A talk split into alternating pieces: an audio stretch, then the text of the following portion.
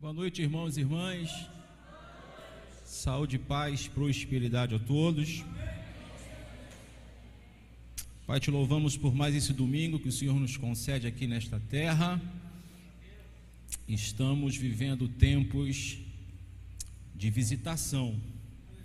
Não porque somos merecedores, mas por tua graça. Que nesse tempo de visitação em que somos privilegiados, que o Senhor continue aquela obra que foi iniciada nesta casa e em cada casa em particular, porque cada coração é uma casa do Senhor. Que nessa noite não seja diferente. Continue trabalhando conosco e em nós e através de nós. Em nome de Jesus. Quem recebe, diga amém. Amém, amém irmãos. É um privilégio mais uma vez é, compartilhar da santa palavra do Senhor com os irmãos e com as irmãs. Deixa a sua Bíblia aberta em Gênesis 15. Quero ler na NVI. Vou continuar lendo na NVI. Essa semana, esse mês tem sido um mês muito especial, né, irmãos? Mês de visitação. A gente vai falar sobre isso hoje. Se você quiser anotar o tema, a visitação restaurando a visão, os sonhos e o propósito.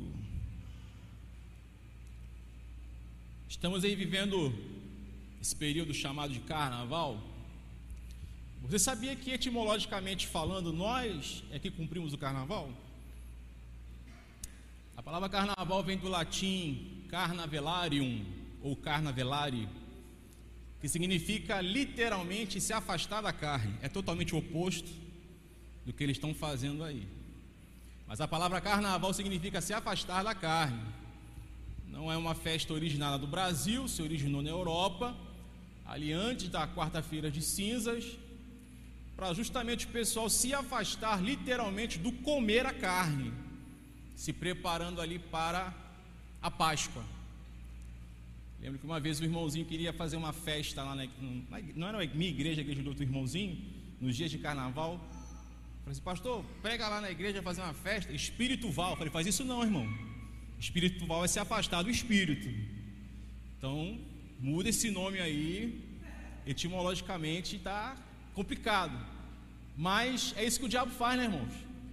É isso que o mundo faz, ele, ele, ele subverte tudo aquilo que que vem de Deus, né? Que seria a bênção para nós. O mundo transforma em, em maldição, em erro. Vamos, vamos à leitura? É, a gente vai ler bastante o texto sagrado hoje. Gênesis 15, a gente vai ler todo o capítulo, do 1 ao 21. Só acompanha a leitura, né? Depois dessas coisas, o Senhor falou a Abrão numa visão: Não tenhas medo, Abrão, eu sou o seu escudo grande será a sua recompensa. 2. Mas Abrão perguntou: Ó soberano Senhor, que me darás se continuo sem filhos e, e o herdeiro do que possuo é Eliezer de Damasco? Tem uma tradução que fala assim: é, Senhor, que me adianta eu ter tantos bens se eu não tenho filhos? Vamos, vamos seguir o 3 e acrescentou: Tu não me deste filho algum, um servo da minha casa será o meu herdeiro.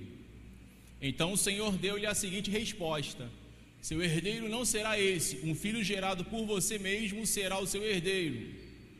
Levando-o para fora da tenda, disse-lhe: Olhe para o céu e conte as estrelas, se é que pode contá-las. E prosseguiu: Assim será a sua descendência. Abraão creu no Senhor e isso lhe foi creditado como justiça. Disse-lhe ainda: Eu sou o Senhor que o tirei de Ur dos Caldeus para dar a você esta terra como herança. Perguntou-lhe Abraão: Ó Senhor, ó soberano Senhor, como posso saber que tomarei posse dela? Respondeu-lhe o Senhor: Traga-me uma novilha, uma cabra e um carneiro, todos com três anos de vida, e também uma rolinha e um pombinho Abraão trouxe todos esses animais, cortou-os ao meio e colocou cada metade em frente à outra. As aves, porém, ele não cortou. Nisso, aves de rapina começaram a descer sobre os cadáveres, mas Abrão as enxotava. Ao pôr do sol, Abrão foi tomado de sono profundo, e eis que vieram sobre ele trevas densas e apavorantes. Então o Senhor lhe disse: Saiba que os seus descendentes serão estrangeiros numa terra que não lhes pertencerá, onde também serão escravizados e oprimidos por quatrocentos anos. Mas eu castigarei a nação a quem servirão como escravos, e depois de tudo sairão com muitos bens. Você, porém, irá em paz a seus antepassados e será sepultado em boa velhice. Na quarta geração, os seus descendentes voltarão para cá, porque a maldade dos amorreus ainda não atingiu a medida completa. Depois que o sol se pôs e veio a escuridão, eis que um fogareiro esfumaçante, com uma tocha acesa, passou por entre os pedaços dos animais. Naquele dia o Senhor fez a seguinte aliança com Abraão: seu, aos seus descendentes dei essa terra, desde o ribeiro do Egito até o grande rio, o Eufrates a terra dos quineus, dos quenezeus, dos cadmoneus, dos ititas, dos ferezeus, dos refaíns, dos amorreus, dos cananeus, dos girgazeus e dos jebuseus.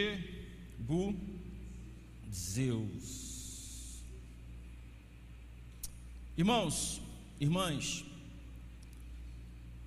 capítulo 15 se inicia com a seguinte frase: e depois disso, depois disso é o capítulo 14, quando Abrão ele entra numa guerra contra quatro reis para resgatar o seu sobrinho Ló. A Bíblia fala que houve uma guerra de quatro reis contra cinco. Ló morava em Sodoma e Gomorra, e o rei de Sodoma e Gomorra perdeu a batalha.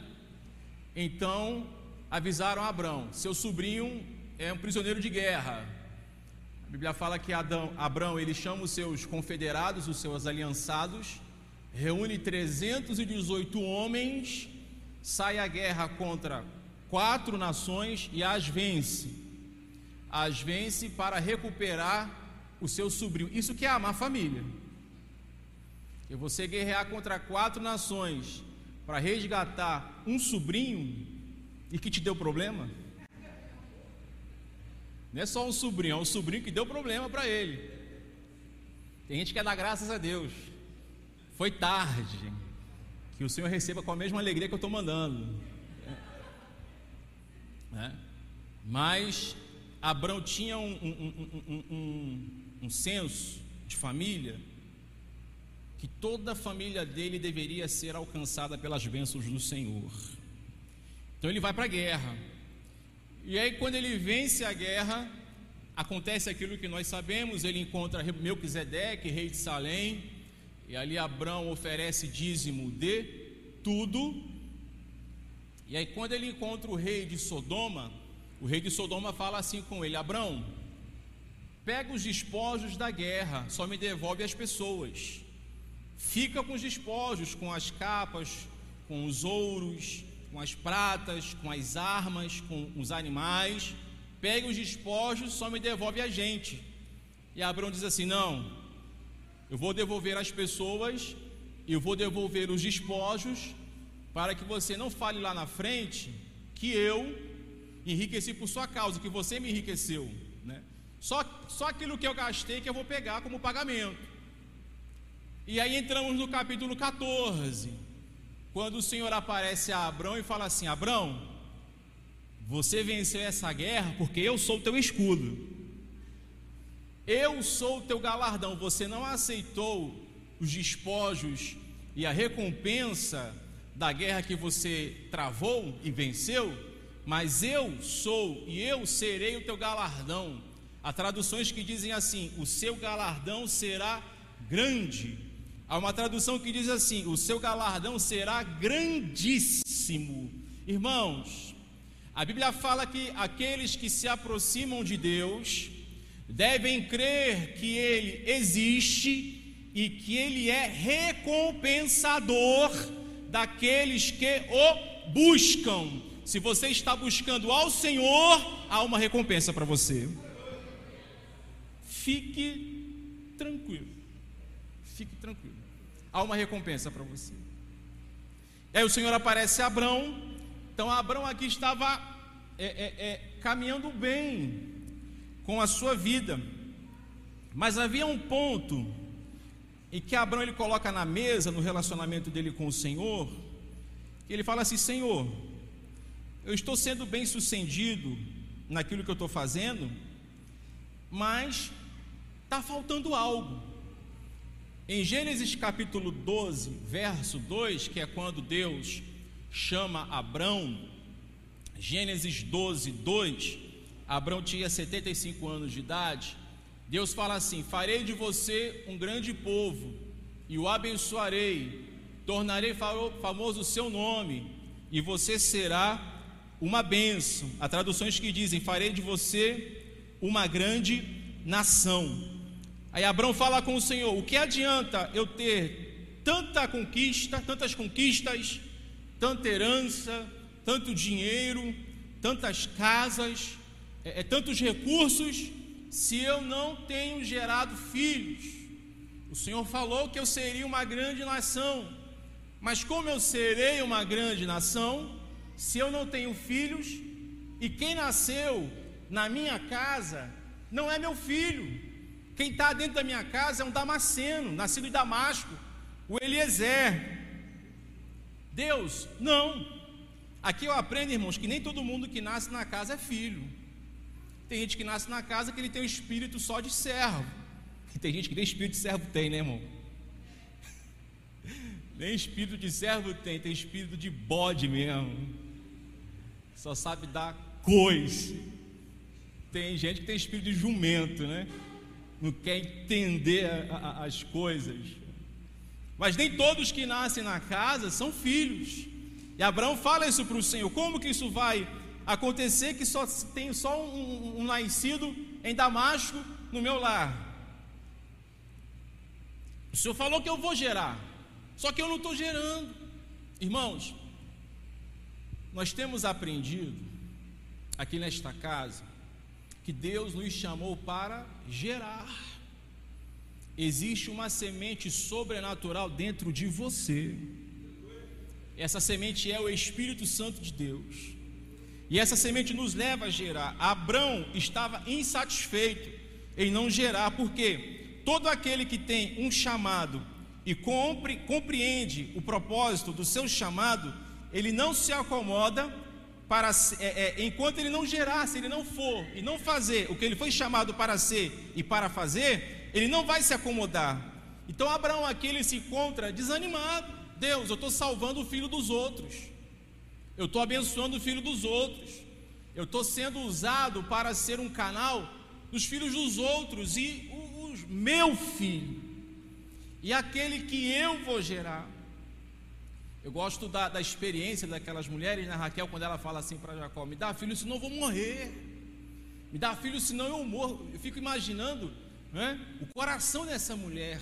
Ana fala a mesma coisa para Eucana: Se você não me der filhos, eu vou morrer. E Eucana fala assim para Ana: Mas eu não sou melhor do que dez filhos. Eu imagino Ana respondendo: Cara pálida, não é não. Eu quero criança. Eu quero choro de criança. Eu quero trocar fralda de menino. Você não é melhor que dez filhos, não. Eu quero gerar filhos. Eu nasci para gerar filhos. E como igreja do Senhor, e como noiva do Senhor, nós nascemos para gerar para o Senhor o nosso noivo. Sabe qual é o problema, irmãos? Que às vezes a igreja, a igreja é a noiva, mas é a noiva que quer dar o golpe do baú. Ela quer dar o golpe do baú. Ela quer apenas os benefícios. Ela quer apenas o bônus, mas não procura o ônus. Pastor Moisés usava uma palavra pesada aqui, né? Se prostitui, né? Só, só se prostituindo, pra, só querendo prazer mas não está fazendo aquilo que Deus nos chamou para ser e para fazer, que é gerar filhos. Mas nós estamos vivendo um tempo de visitação, irmãos. Só que tem gente que confunde visitação com visita. Visitação e visita compartilham da mesma morfologia, da mesma semântica e da mesma gramática. significa, como o pastor Igor nos ensinou há duas semanas atrás, algo que é por tempo determinado. Visita e visitação são transitórios, não é para sempre. Tem até aquela frase né, que o pessoal fala: visita é igual peixe. Quando dura mais de três dias, começa a feder e incomodar.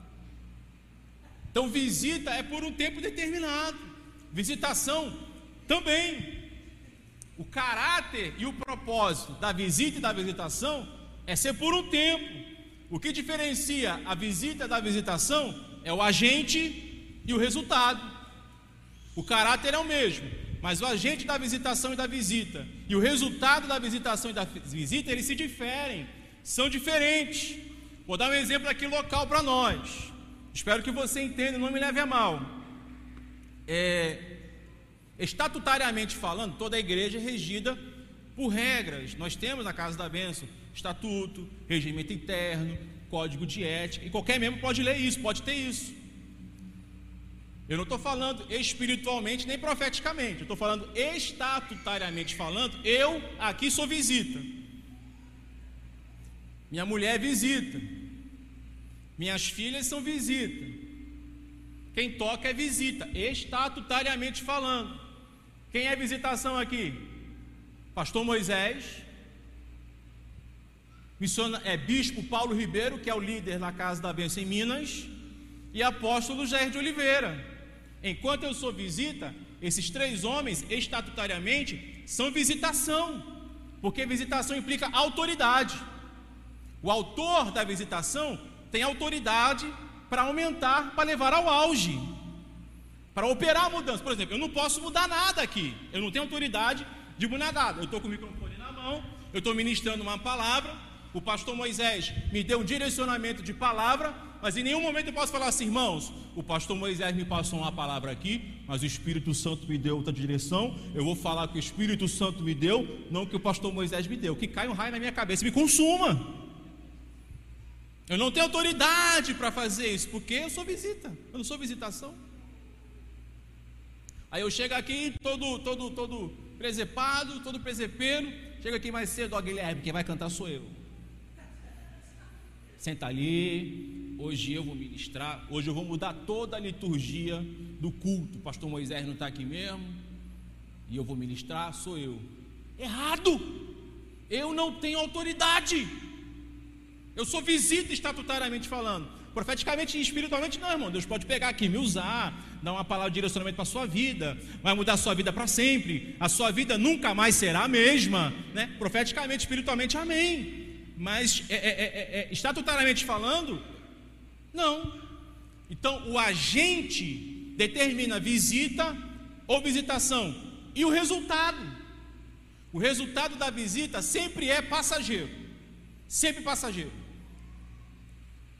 Eu vou, eu vou fazer uma visita na sua casa, ou você vai fazer uma visita na minha casa, eu vou me alegrar muito com a sua presença. Nós vamos tomar café. Irmãos, vocês aqui em Minas gostam muito de café aquele calor abençoado de 45 graus. Eu estou lá em casa, aquele calorão lá em casa. Aí a Lília, vou tomar um café, sangue. Jesus tem poder. Eu quero um suco de limão. Eu quero um refrigerante. Sei lá, eu quero um açaí. Tomar café no calor não é comigo, não, irmão. Mas vamos nessa, né? Aí vou estar lá na sua casa, você na minha, a gente vai se alegrar, vamos rir, vamos conversar, vamos assistir um filme, vamos assistir uma mensagem, tal. Mas eu vou embora. Você vai ficar naquela, pô, que legal, a visita dela, dele e tal, pá, pá, pá. daqui a 20 minutos. Passou. Agora, quando ocorre a visitação, o efeito é permanente permanente. Permanece. É por isso, irmãos, que eu me sinto assim, extremamente privilegiado por estar vivendo um tempo de visitação. Eu não tenho, por enquanto, nenhum testemunho pessoal para contar sobre visitação, mas eu já estou vivendo a visitação. De repente eu não estou nem sentindo, não tem nenhum negocinho no meu coração batendo diferente por causa da visitação, mas eu já estou vivendo a visitação, não porque eu sinto, não porque eu vejo, não porque eu, eu toco, mas porque o profeta de Deus falou aqui no mês passado que mês de fevereiro nós estaremos vivendo uma visitação. Não vejo, não sinto, não toco, mas eu creio.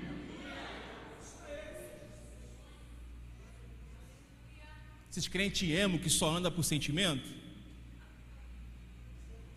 Só por emoção. Crente emocionado. Abraão ele tinha essa certeza. Quando Deus aparece para ele após ele resgatar Ló, seu sobrinho, isso aqui não é visita, é visitação. Saiba identificar, irmãos. Saiba o que você quer. É importante você saber o que você quer porque quem não sabe o que quer não reconhece quando encontra. Às vezes, porque você não sabe o que você quer, você perde amizades edificantes, você perde relacionamentos edificantes, você perde discipulados edificantes, você perde pastoreio edificante, porque você não sabe o que quer. O povo de Israel não sabia o que queria, olharam para Jesus e não reconheceram o que ele era. Saiba o que você quer. O que, que você quer? Eu não sei. O que eu quero? A visitação do Senhor na minha vida. Quem não sabe o que quer não reconhece quando encontra. Abraão reconheceu e por isso ele abriu o seu coração ao Senhor e expressou uma dúvida que ele estava vivendo, o desânimo. Como isso pode acontecer se eu não tenho filhos? O Moisés falou sobre a visitação em Maria, né? Quando o Senhor fala com ela, você vai gerar, vai nascer um de você. E o que, que Maria responde? Como que isso vai acontecer se eu não sou nem casada? Eu sou noiva. Não tem como. Irmãos, a visitação é um chamado para nós olharmos para o Senhor e não para nós mesmos. Não para a sua condição, não para a sua limitação. Abraão ali com mais de 75 anos de idade, sua esposa estéril, sem poder gerar. E Abraão fala assim: Ó oh, Senhor, estou tentando, mas como é que isso vai acontecer? Dúvida. E por causa da dúvida, Abraão, Abraão ele expressa ao Senhor um plano B. Ó, tem um, um Eliezer, o nascido em Damasco. Será que é ele que vai ser o herdeiro? Plano B. Irmãos, joga fora o seu plano B. Sabe o que é o plano B? É aquela bala na agulha. O que é bala na agulha? É uma situação que você deixa engatilhada se a situação primeira falhar. Sabe onde às vezes acontece? Muito, muito, muito, muito em relacionamento entre homem e mulher. Você tem a sede, mas deixa a filial ali. Tem a sede a filial. Eu estou aqui com a minha noiva, eu estou aqui com a minha namorada, de repente eu estou até com a minha esposa. Mas se ela morrer, oi sumida. o contatinho está lá. O plano B. A bala na agulha. Às vezes até hora, né? Senhor, leva minha mulher. Para eu não pecar. Mas já pecou. Aqui. Mas já pecou aqui. Tem mulher que é assim também, né? Tem aquele, aquele contatinho, aquele flertezinho, que é aquela bala deixada na agulha. Eu estou falando de relacionamento amoroso, vamos trazer isso para o reino de Deus, né? As pessoas têm plano B, tem a bala na agulha. Se falhar aqui na igreja, ó, tem isso aqui, ó. Não foi o que os discípulos fizeram quando Jesus morreu e foi é, é, é enterrado, sepultado? Todos eles voltaram para o plano B. Abraão mostrou o plano B, ó. Está aqui o, o, o, o Eliezer, o Eliezer, o nascido em Damasco. Está aqui. Se o senhor não falhar comigo, olha só. Se o senhor falhar comigo aqui, está aqui. Se essa promessa falhar, está aqui. Irmãos, e quanta gente frustrada nas igrejas porque uma promessa não se realizou na vida dele ou na vida dela. Ah, Deus falhou, Deus prometeu, e não cumpriu, tu tem coragem de falar que Deus é mentiroso? Tu tem coragem de falar que Deus falhou? Você tem certeza que é isso que você está é, é, é tá dizendo? Irmãos, falar que Deus falhou, falar que Deus não cumpriu o que ele disse que cumpriria, é você chamar Deus de mentiroso, é você chamar Deus de filho do diabo. Quem é o pai da mentira? Deus, o senhor falhou, o senhor falou e não cumpriu. Tu és um mentiroso, tu és um filho do diabo. Sabe o que é a situação da promessa, irmãos? Eu gosto do, do, do, do, exemplo de Caleb. Caleb recebe uma promessa com 40 anos de idade. Com 80 anos ele vai requerer. E o que, que Caleb fala para Josué? Josué, há 40 anos atrás, eu recebi uma promessa. Eu tenho o mesmo coração, eu tenho o mesmo ano, eu sou a mesma pessoa de 40 anos atrás. Vou perguntar para você: você é a mesma pessoa de quando você se converteu? Você é a mesma pessoa de quando você recebeu a promessa? Ou por causa do tempo você esfriou, você deixou de crer, você deixou de se dedicar, você não é mais o mesmo. A promessa foi feita para aquela pessoa, não para essa que você se tornou hoje. Caleb teve a hombridade de falar: Eu tenho 80 anos, tem 40 anos que estou esperando, e eu tenho a mesma fé. A mesma fé. Glória a Deus, irmãos. Quem está me entendendo, diga amém. Moisés, é, Abraão falou: Eu tenho plano B, está aqui Eliezer. E o que, que o Senhor falou para ele? Não, não tem plano B, não. Só tem plano A.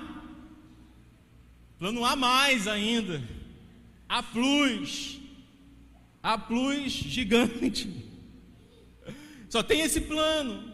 Em nome de Jesus, irmãos, nessa noite, joga fora o plano B. Joga fora o plano C. Joga fora o plano, sei lá, irmãos, o alfabeto inteiro, joga fora, é só o plano A. Há um projeto do Senhor para a sua vida e é um projeto de glória, é um projeto de triunfo, é um projeto de êxito. Abraão creu nisso. Então, quando o Senhor aparece a Abraão, ele é transparente para mostrar ao Senhor a sua dúvida, e ele é transparente para mostrar ao Senhor o seu plano B, mostrando uma indecisão. Às vezes, por termos um plano B, nós manifestamos uma indecisão porque nós pensamos que existem escolhas. Aconteceu uma história, irmãos, que tinha um muro bem largo, bem grande, e de um lado, do lado direito, ficava Deus e o seu reino, e do lado esquerdo do muro ficava o diabo e seu império. Aí um dia um jovem, um rapaz, ficou na dúvida para qual lado ir. Ele ficou em cima do muro. Ficou lá em cima do muro, ele olhava para o reino, se sentia atraído, olhava para o império das trevas, se sentia atraído. E quando ele olhava para o reino, os agentes do reino, os mensageiros do reino, assim: vem para cá, rapaz, aqui é bom, aqui é melhor, aqui você vai ser abençoado Aqui as promessas vão se realizar na sua vida. Aqui você vai ver os sonhos de Deus cumprindo em você. E o império das trevas ficava só olhando para ele, não falava nada. Aí quando ele olhava para o reino, o reino chamando, convidando, tentando convencer a ele. E um dia ele ficou curioso, olhou para o império das trevas e perguntou assim: Ô diabo, eu estou aqui em cima do muro. Quando eu olho para o reino, Deus fica me chamando, o Espírito fica me chamando, a palavra me chama, os agentes do reino me chamam, e quando eu olho para aqui, vocês não falam nada, não me chamam, ficam calados, por quê? Aí o diabo respondeu: porque o muro já é meu. O muro é meu já, você já está em mim. Indecisão, irmãos, você, a pessoa já está no diabo na indecisão. Decida, decida hoje Decida hoje caminhar nesse tempo de visitação que nós estamos caminhando. Não há uma outra escolha, só tem uma única escolha, e essa escolha é visitação. Amém, irmãos? Até que nós vemos o que Abraão fez, esse relacionamento dele com o Senhor, nesse encontro dele, nessa visitação. Vamos ver agora o que o Senhor fez. O que o Senhor faz na visitação para nos restaurar e nos realizar, realinhar. Primeiro, o Senhor nos faz sair. Ali em Gênesis 15, o Senhor tira Abrão da sua tenda. É o versículo 5, né? O versículo 5, Gênesis 15, levando o Senhor para fora da tenda. O que, que o Senhor faz? Tira Abrão para fora. Isso aqui é eclésia, irmãos, chamados para fora. Às vezes você está aí na sua tenda de, de lamúria, na sua tenda de autocomiseração, é, na sua tenda de murmuração, de timidez, de coitadismo, de vitimismo. O Senhor chamou ele para fora da tenda. Mas esse chamar para fora da tenda, ele tem é, é um significado assim espiritual e teológico muito profundo. Vamos ver ali em Hebreus 13, 11 ao 13. Hebreus 13, 11 ao 13. O que, que Deus começa a fazer conosco? Nos chama para fora, nos tira da tenda.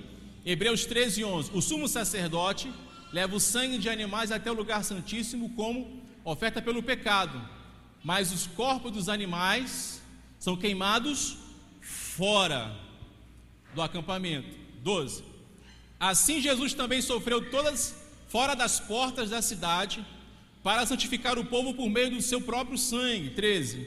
Portanto, saiamos até ele fora do acampamento, suportando a desonra que ele suportou. O que, que o escritor dos Hebreus, irmãos e irmãs, está falando aqui? Está falando do pecado, do sacrifício que era feito do pecado em favor do povo.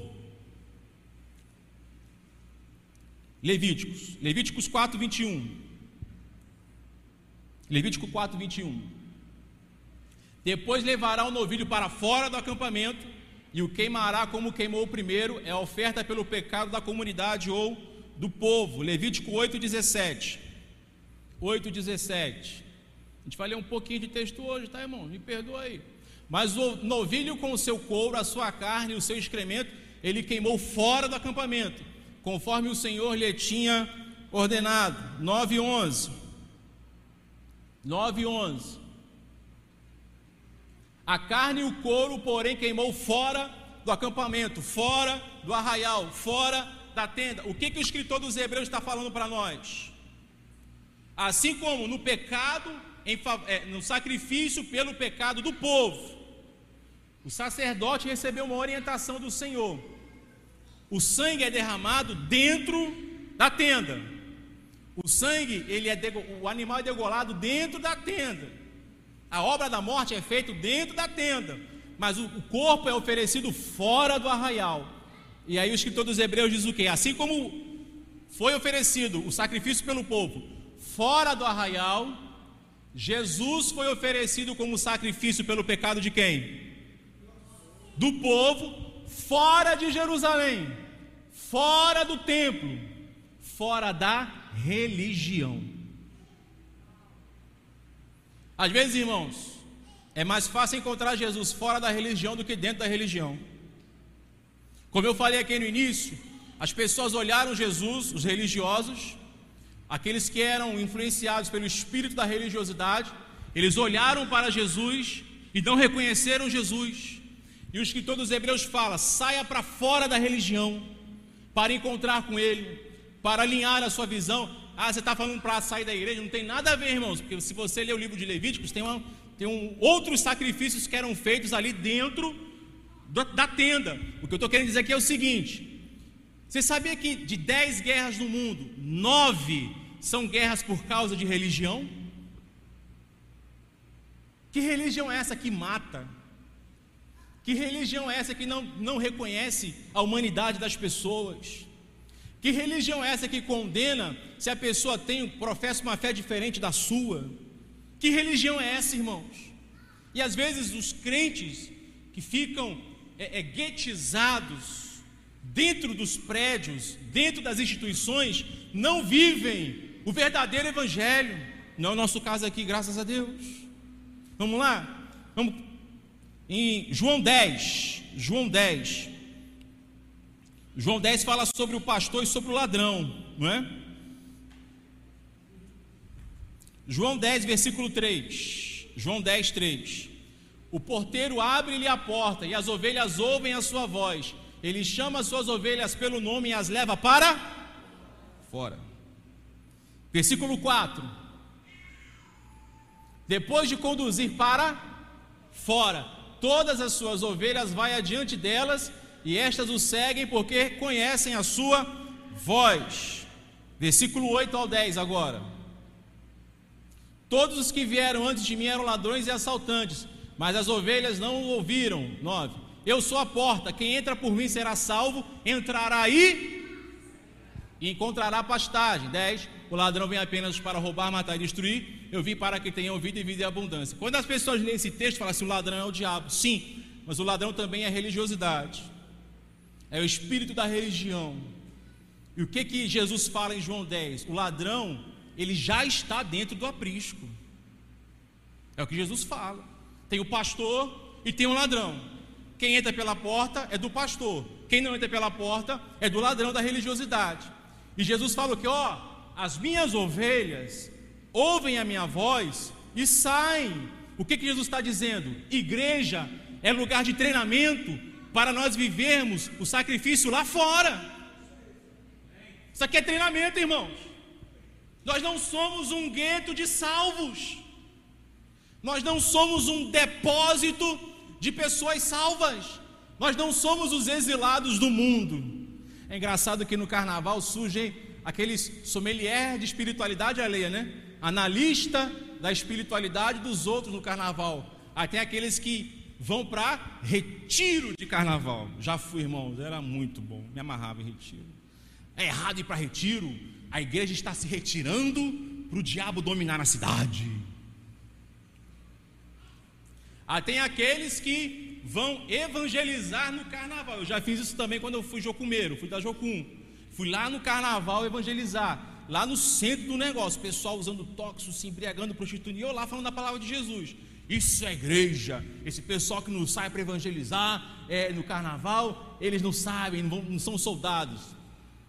E tem aqueles que, como nós, não mudamos a nossa vida, estamos aqui no prédio da igreja, cultuando ao Senhor, servindo ao Senhor, porque nesse lugar nós estamos vivendo um tempo de visitação. Alguém fala assim: não, tinha que ter viajado, tinha que ter ido para a praia, tinha que ter curtido, tinha que ter ido para a roça. E tem aqueles que vão curtir, vão ver a família, vão ver, sei lá, irmãos, irmãos. O islamismo tem o xiita, né? E a igreja tem o chaato.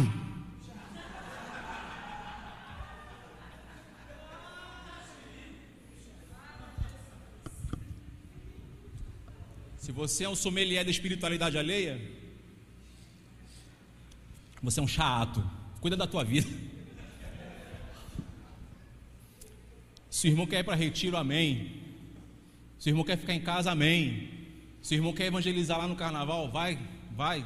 Se junta a uma agência missionária, se junta com a igreja vai. Se o irmão quer viajar para curtir o feriado, amém. Para de ser um chato. Ser um analista da espiritualidade alheia é um chato. Então, irmãos, é, mas é o que acontece quando a gente fica guetizado aqui dentro. Eu fico só olhando a vida da irmã, a camisa do pastor Valdir, o sapato do, do, do, do pastor Fagner, o telefone da, da, irmã não sei quem, é, o jeito que o irmão. Ah, irmãos, eu tenho um carinho pelo pastor Moisés muito grande. E eu, eu gosto muito do pastor Moisés, que ele é um tipo de ser humano que se a pessoa está aqui na igreja adorando de forma extravagante, dando Hadouken, Horyugen, ai meu, tac tac tug, Kamehameha, ele está aqui, ó. Uh! Se a pessoa está sentada lá atrás, com cara de quem tomou café sem açúcar, assim olhando para todo mundo, cara de paisagem, ele está aqui, ó. Uh! também. E se a pessoa não está aqui, uh! ele sabe quem ele é não é um analista de espiritualidade alheia. Irmãos, sai para fora. Eclésia, nós somos chamados. Isso aqui é treinamento. É treinamento. Estamos aqui sendo treinados. Para quê, irmãos? Vamos lá? Colossenses 3, 1 e 2. Colossenses 3, 1 e 2. Portanto, já que vocês ressuscitaram com Cristo, Procurem as coisas que são do alto, onde Cristo está sentado à direita de Deus. Mantenha o pensamento nas coisas do alto e não nas coisas terrenas.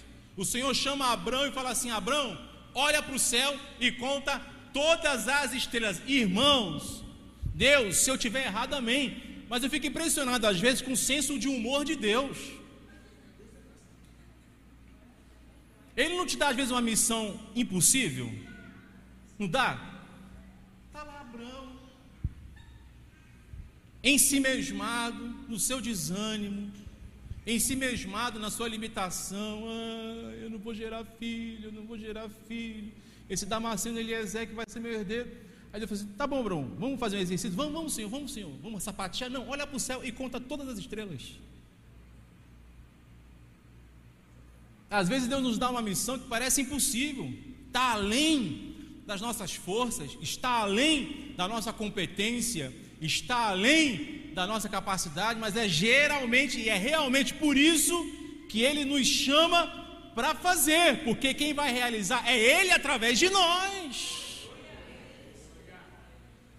Deus estava alinhando a visão de Abraão. Abraão estava olhando para a idade dele, para a doença de sua esposa. Deus, sai, Abraão, olha para o alto, pensa nas coisas do alto, alinha, mas sai. Pensar e viver as coisas do alto dentro do prédio de igreja é fácil. Irmãos, aqui, né? Você já chega aqui, irmãos, a Fly soltando o chacatana bacana lá atrás o Fagner voando aqui na frente, né? O Joel fica ali só pá, pá, pá, pá metralhador de Jeová. Valdir nem se fala. Irmão, se, se você chegar aqui vazio e encontrar esses irmãos, você se enche. Você pode ter a tua esposa, você sai da sua casa para vir na RC, a tua esposa pode ter falado que você é um banana. Você chega aqui, né? O, o, o, sei lá, você chega aqui a banana amassada mesmo.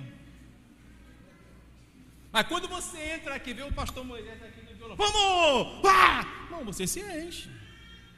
Aqui é tranquilo pensar nas coisas do alto. Aqui é tranquilo viver as coisas do alto. Nós somos chamados para viver as coisas do alto em treinamento aqui, lá fora.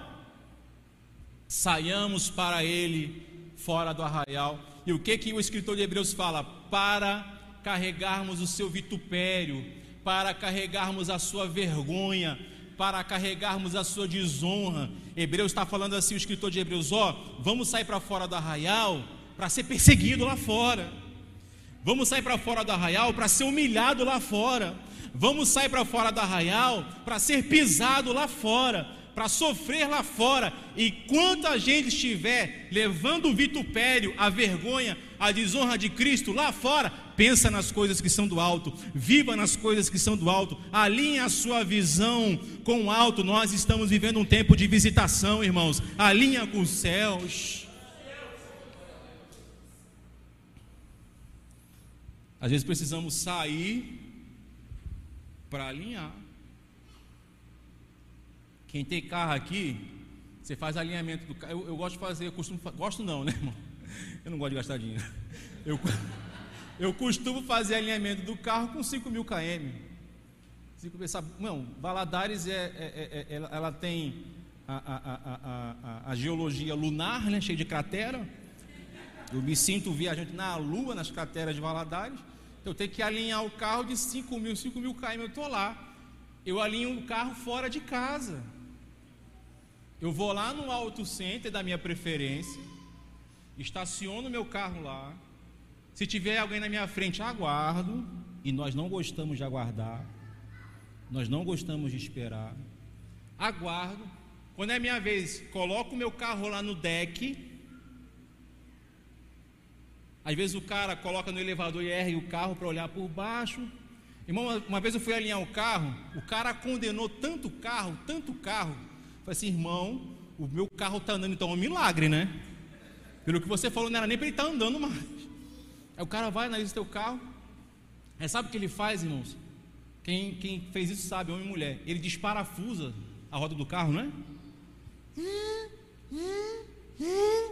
Aquela paradinha, aquela, aquela pistolinha de. Sei, como é que é o nome daquilo? Eu não sei o nome daquilo.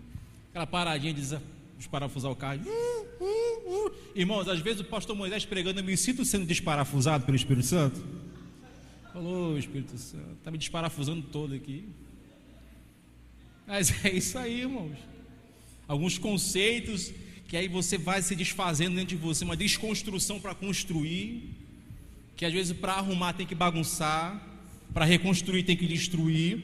E visitação é isso, irmãos. Alguns, alguém na visitação é erguido, alguém na visitação é abatido.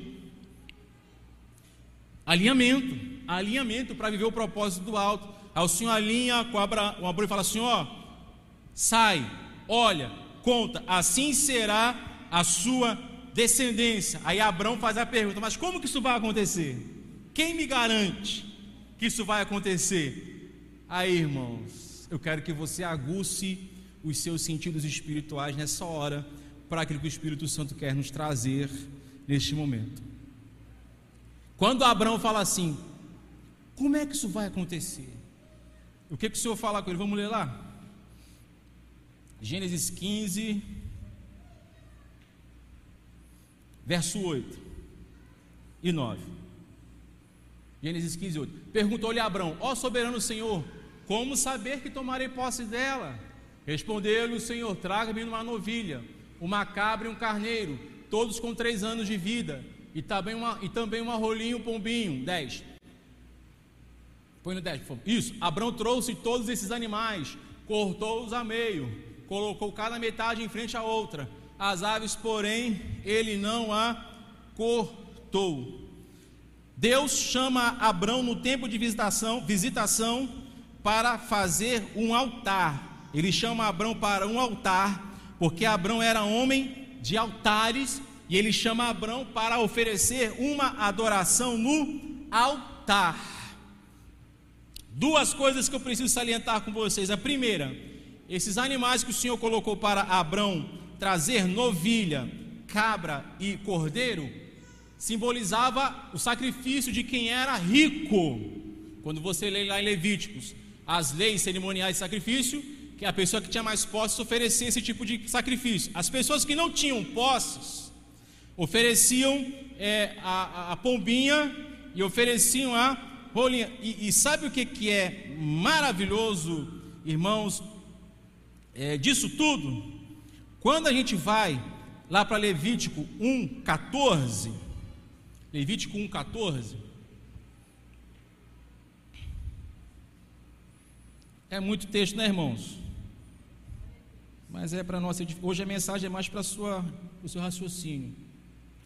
Se a sua oferta ao Senhor for um holocausto de aves, traga uma rolinha ou um povinho, pombinho. É, Levítico 4.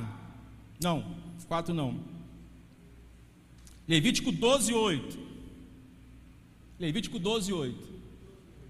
Levítico 12 fala da oferta da mulher quando gerava. Ela estava grávida, aí quando nascia o bebê, ela tinha que oferecer uma oferta. Se fosse um homem, ela ficaria sete dias em, impura.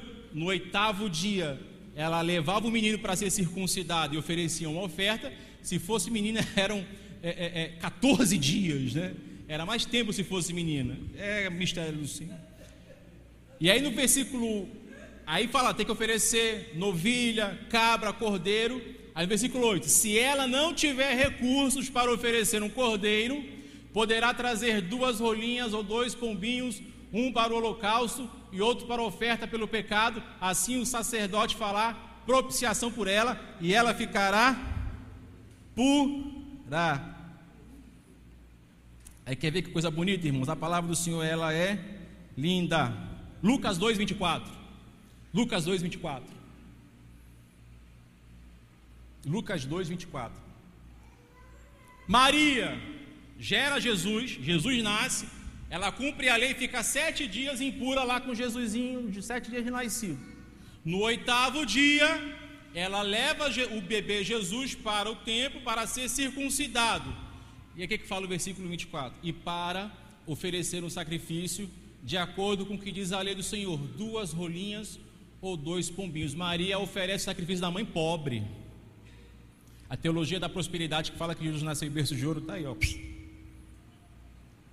Então, quando lá, em Gênesis 15, fala sobre aquela oferta que Abraão apresentou ao Senhor, ela abrange quem tem posses, ela abrange quem não tem posses. O que eu quero dizer com isso? Não importa a sua condição social, Deus vai garantir que você seja um adorador dele com excelência. Segundo ponto, que eu preciso salientar com vocês. Quando o Senhor fala para Abraão: ofereça-me uma novilha, ofereça-me uma cabra, e ofereça-me um cordeiro de três anos. Três é um número que significa a totalidade totalidade do homem, corpo, alma e espírito. Totalidade de Deus, Deus Pai, Deus Filho, Deus Espírito Santo. Totalidade da história do homem, passado, presente e futuro. Então, três, ele, ele, ele simboliza ali a totalidade. Jesus, ele tem um ministério de quantos anos? Três anos. Jesus começa o ministério dele com quantos anos? Três, dez vezes. Dez vezes três, né? Três é a totalidade. Então, o sacrifício significa que o seu passado e o seu presente e o seu futuro serão alcançados na visitação. E quando Deus fala para Abraão, me traga ali a novilha, me traga ali a cabra, me traga ali o cordeiro, me traga ali um pombinho e me traga ali uma rolinha, Deus estava usando um contrato, que hebraico é Brit Rebatarim. Fala assim, Abraão, vamos fazer um contrato aqui eu e você? Você está acostumado, você sabe que contrato é esse. Vamos fazer o Brit Rebatarim, ou Aliança dos Pedaços, ou Contrato do Caminho. Você vai pegar a novilha, a cabra e o cordeiro, você vai partir eles ao meio e vai colocar um de frente para o outro. Está aqui o novilho, metade, metade. Está aqui a cabra, metade, metade. Está aqui o cordeiro, metade, metade. Um de frente para o outro. A pombinha, a rolinha, você não parte no meio, mas você coloca um de frente para outro. Está aqui a pombinha e a rolinha. E fica aqui um caminho no meio. Como é que era esse contrato? Pastor Fagner, por favor, fica aqui. Brit Rebatarim. Quando duas nações eram nações inimigas, e queriam fazer um pacto de não fazer mais guerras entre si e de se aliançarem e se ajudarem. Eles faziam isso aqui: pegava um cordeiro, um novilho, pegava pedaço, metade de novilho, metade de cabra, metade do cordeiro e duas aves. Um rei ficava aqui com todo o seu exército atrás, o outro rei ficava lá com todo o seu exército atrás, e eles faziam um pacto: eu não vou te atacar, você não vai me atacar, se eu precisar da tua ajuda, você, eu vou te ajudar. E se você precisar de mim, eu vou te ajudar. Se eu precisar de você, você vai me ajudar. Nós vamos juntar nossos povos, vamos viver em aliança. Certo? Certo. Aceita? Aceita. Aí trocava de lugar.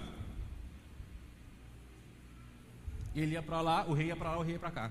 O exército que era o exército inimigo se tornava meu aliado. Meu exército que era inimigo dele se tornava aliado dele. Por que, que matava os animais? Se eu descumprir o pacto, você pode me matar igual esses animais aqui. E por que, que eram dois? Um caminho de metade metade. Porque depois que isso era feito, o sacrifício era oferecido aos deuses dele e aos meus deuses. Porque se eu descumprisse o pacto, as maldições dos meus deuses e dos deuses dele vinham sobre mim. Se ele descumprisse o pacto, a maldição do meu Deus e do Deus dele ia sobre ele. Então, quando Deus, pode sentar, você vai voltar aqui, pode sentar lá. Então, quando Deus chama Abraão para fazer isso, vamos fazer um contrato. Naquele tempo não tinha contrato codificado, não tinha papel, não tinha caneta, não tinha letra, não tinha escrita ainda. Então, era assim que eram feitos os contratos, e esse era um tipo de contrato: contrato dos pedaços ou contrato do caminho. Quando Deus fala a Abraão, faz isso, Abraão, opa, Brit rebatarim, contrato do pedaço. É, é, contrato do caminho, pacto da aliança, aliança do caminho, aliança dos pedaços. Abraão entendeu. Pega os animais, faz tudo direitinho. A Bíblia fala que daqui a pouco, quando Abraão faz isso, os urubus vieram, tentaram comer Abraão, os, Abraão os enxotava. Vamos continuar? É, 11, 15 e 11. Irmão, você vai entender. Nisso as aves de rapina começaram a descer sobre os cadáveres, mas Abraão as enxotava. 12. Ao pôr do sol, Abrão foi tomado de sono profundo, e eis que vieram sobre ele trevas densas e apavorantes. 13. Então o Senhor lhe disse: Saiba que seus descendentes serão estrangeiros numa terra que não lhes pertencerá, onde também serão escravizados. Passa. Mas castigarei, passa, por gentileza. Passa. Pode passar. Depois que o sol, do, que o sol se pôs e veio escuridão. Vamos parar aqui.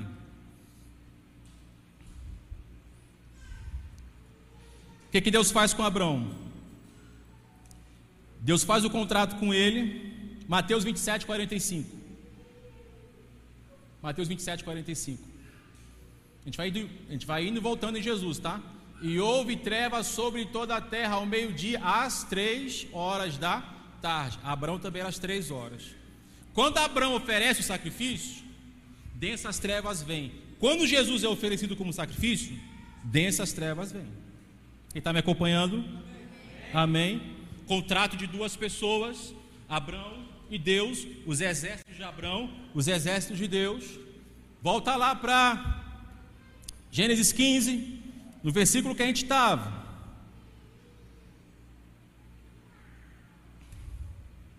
Dezessete.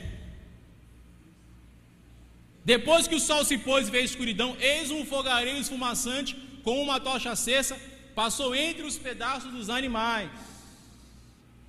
Pastor Fagner de novo, está lá. Ele é Deus, eu sou Abraão. Ó oh, Deus. Está cá Abraão dormindo, Deus Abraão acorda. Eu vou, a sua descendência vai ficar 400 anos presos no Egito. Vão sofrer escravidão, mas eles vão sair, porque o pecado dessa terra vai chegar à minha conta. Mas eles vão sair ricos, mas você não vai sofrer nada disso.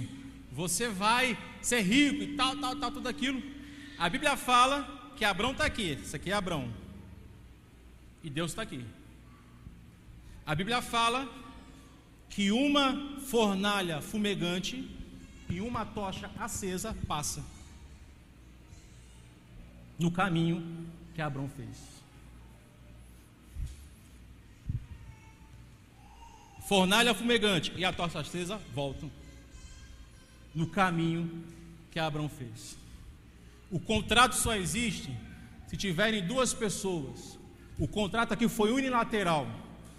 Deus falou a Abraão para redigir os termos do contrato, mas eu disse: eu que vou cumprir esse contrato.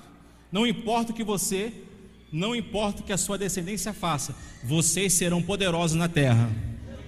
Só que tinha um caminho. Alguém tinha que passar e alguém tinha que voltar. Abrão ficou e não passou no caminho. Quem passou? A fornalha e a tocha acesa. Isaías 62. Isaías 62. BC 1 ou 2. Por amor de Sião eu não sossegarei, por amor de Jerusalém não descansarei, enquanto a sua justiça não resplandecer como alvorada e a sua salvação como chamas de uma tocha. Deus e Jesus desceram ali e passaram naquele caminho. É por isso que quando Jesus foi crucificado, a carne, pode sentar, a carne dele foi partida em partes. A carne de Jesus foi partida em partes. Lá em Hebreus fala assim: pelo sangue de Jesus, o novo e vivo caminho. Eu vou entrar com confiança na presença do Senhor. Abraão, você nesse contrato não tem o que fazer, mas eu vou fazer por você. Você está desanimado, você está indeciso, mas Deus vai realizar pela sua vida. Creia.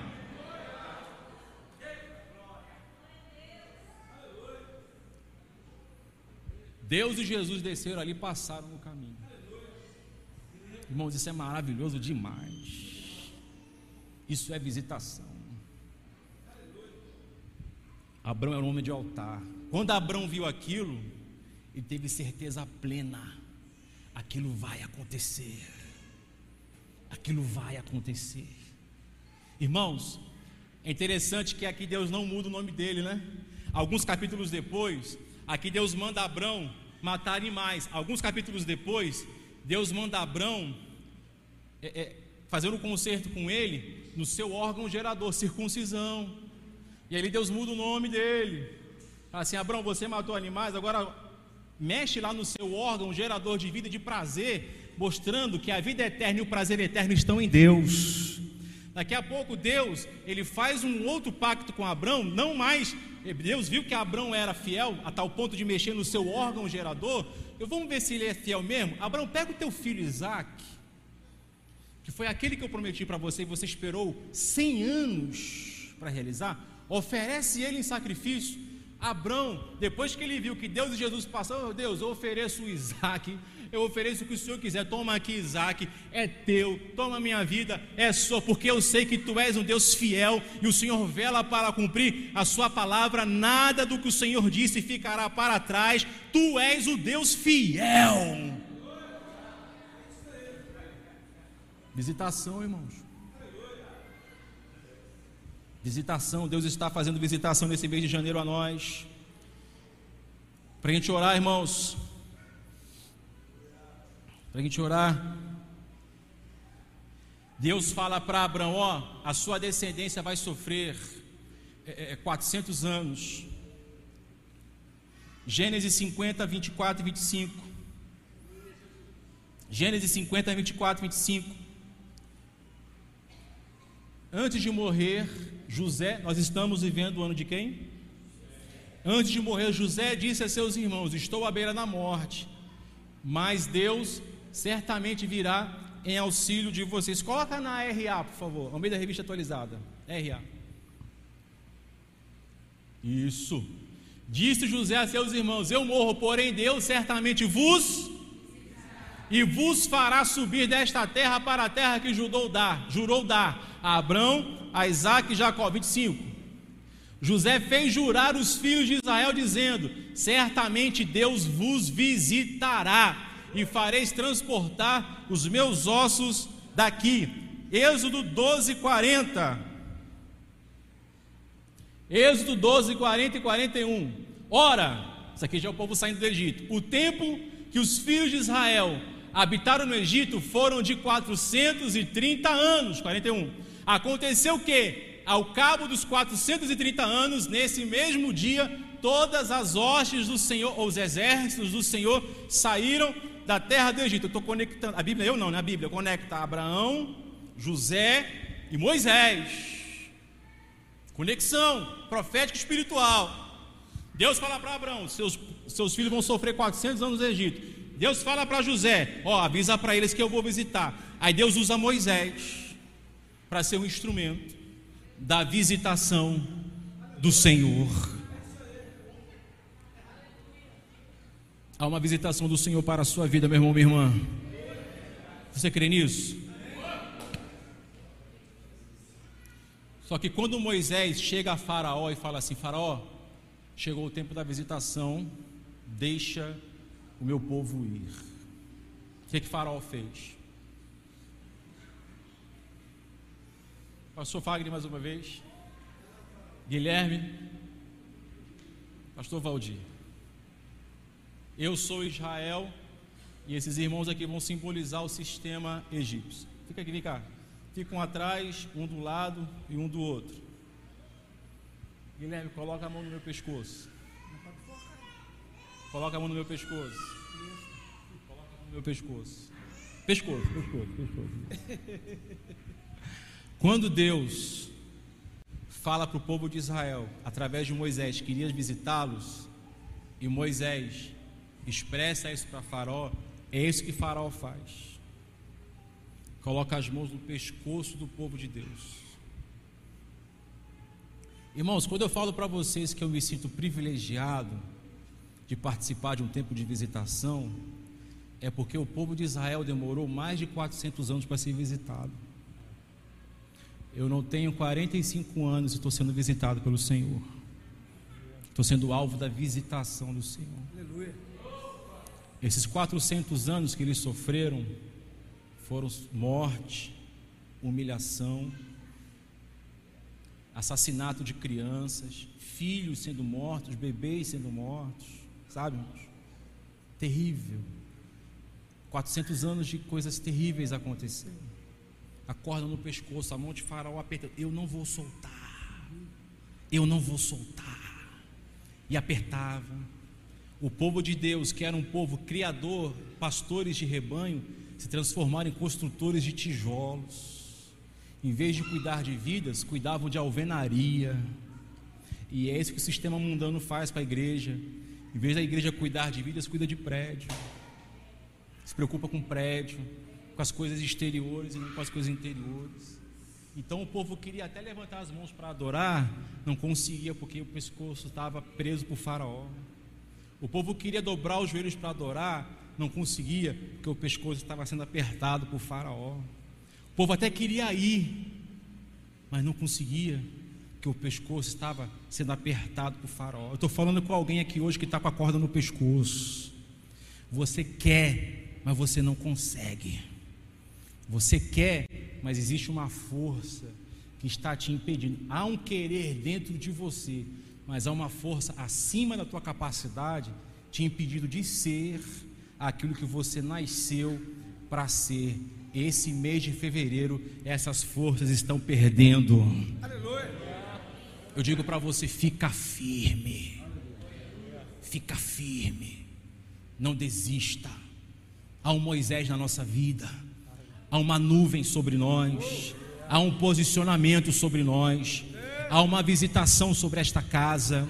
Há uma visitação sobre nós, esta casa, da casa da bênção aqui em Governador Valadares. Chegou o tempo de Deus nos visitar. Irmãos que estão há anos aqui nessa casa, não viveram o que nós vamos viver aqui nesses dias não por nossa causa, mas porque aprove ao Senhor cumprir a palavra dele aqui nesse lugar. Creia, obrigado irmãos, creia. Chegou o tempo da visitação, de Deus trazer libertação mental, libertação emocional, libertação espiritual, e você viver a visitação é por um tempo determinado, mas o resultado será permanente. Permanente.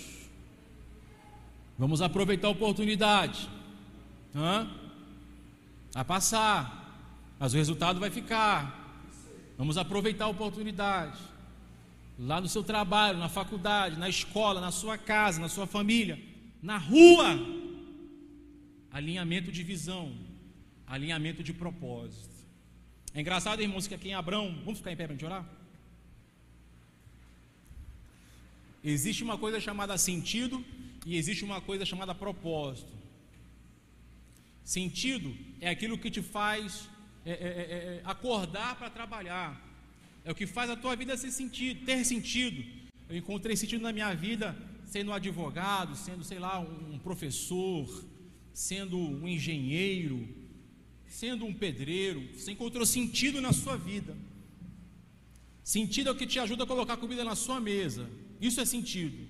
Propósito é como você vai influenciar outras pessoas com o sentido que Deus te deu. É por isso que tem pessoas que acharam sentido na vida e se matam. Você sabia que os maiores índices de suicídio são nos países ricos? Que as pessoas acharam sentido.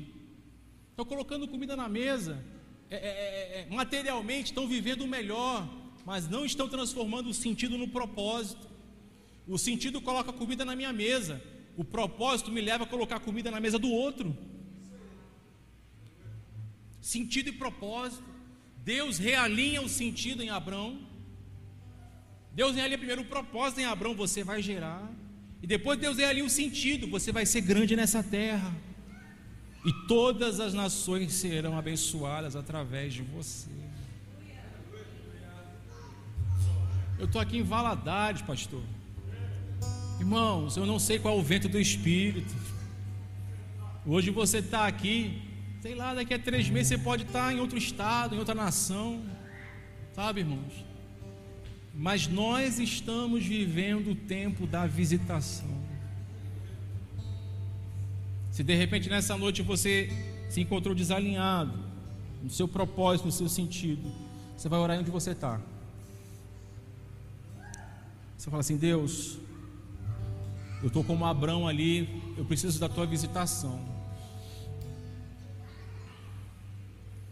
Brit Rebaratim, o caminho, o caminho, a aliança dos pedaços, a aliança do caminho. Deus cumpriu, irmãos. Deus te ama. Deus te ama. Coloca a mão no seu coração. Fale com o Senhor. Espírito Santo, conduz a oração desse irmão. Espírito Santo, conduz a oração dessa irmã. Conduza, conduza, Senhor. Assim como o Senhor operaste na vida de Abrão, alinhando o propósito, alinhando, Senhor, o chamado, alinhando a visão, alinhando os sonhos, que nesta noite, mais uma vez, como desde os primeiros dias desse mês de fevereiro, o Senhor tem usado homens, servos, servas do Senhor para trazer esse esclarecimento à nossa mente. Estamos, aleluia vivendo um tempo de visitação. Não sou eu que estou dizendo, é a tua palavra através da boca do teu servo. Se você pode, levante as suas mãos e adore ao Senhor, porque você já está vivendo esse tempo de visitação. Se você pode, adore ao Senhor, porque a visitação já é uma realidade. Aleluia, adore ao Senhor. Adore ao Senhor por esse oh, por esse essa obra, esse tempo de visitação. Esse algo maravilhoso, nós não somos merecedores. Mas achamos graça, Deus achou graça nesta casa. Achamos graça diante de Deus, homens e mulheres, para viver esse tempo, para viver esse tempo de visitação sobrenatural e poderoso. Liga o seu pensamento com os céus. Alinha o teu pensamento com os céus, alinha o teu coração com os céus, independente do que esteja acontecendo ao nosso redor. Oh, há uma fornalha fumegante aqui nesse lugar. Há uma tocha acesa queimando nesta casa nessa noite. Há algo dos céus, algo sobrenatural que já é realidade em nossas vidas, não pelo que eu sinto, não pelo que eu vejo, não pelo que eu toco, mas por aquilo que eu creio. Eu creio, eu creio, eu creio, eu creio, eu creio. E se você crê, adore ao Senhor e cante. Vamos!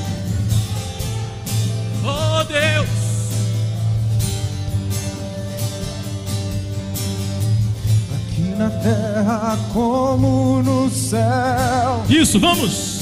Toma o teu lugar na terra como no céu. Toma o teu lugar aqui na terra como no céu. Toma o teu lugar na terra como no céu. Venha o teu reino, venha o teu governo tua cultura que vem do céu. Venha o teu reino, venha o teu governo, tua cultura que vem do céu.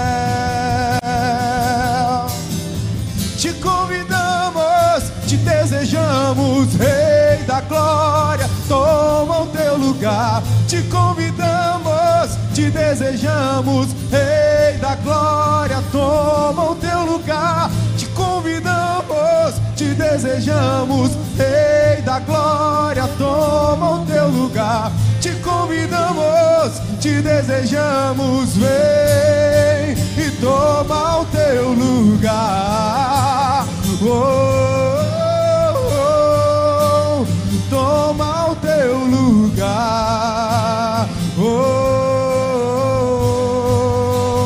toma o teu lugar. Oh, oh toma o teu lugar.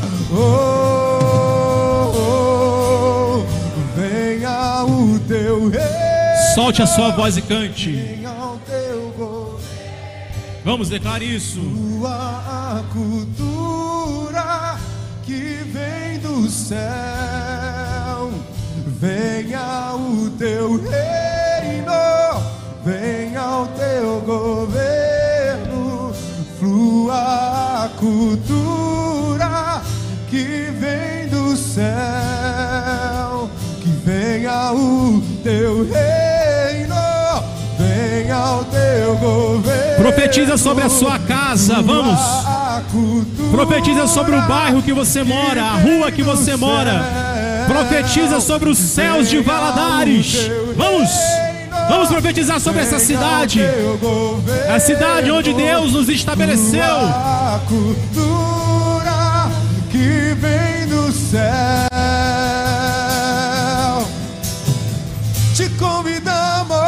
Te desejamos, Rei da Glória. Toma o teu lugar. Te convidamos, te desejamos, Rei da Glória. Toma o teu lugar. Te convidamos, te desejamos, Rei da Glória. Toma o teu lugar.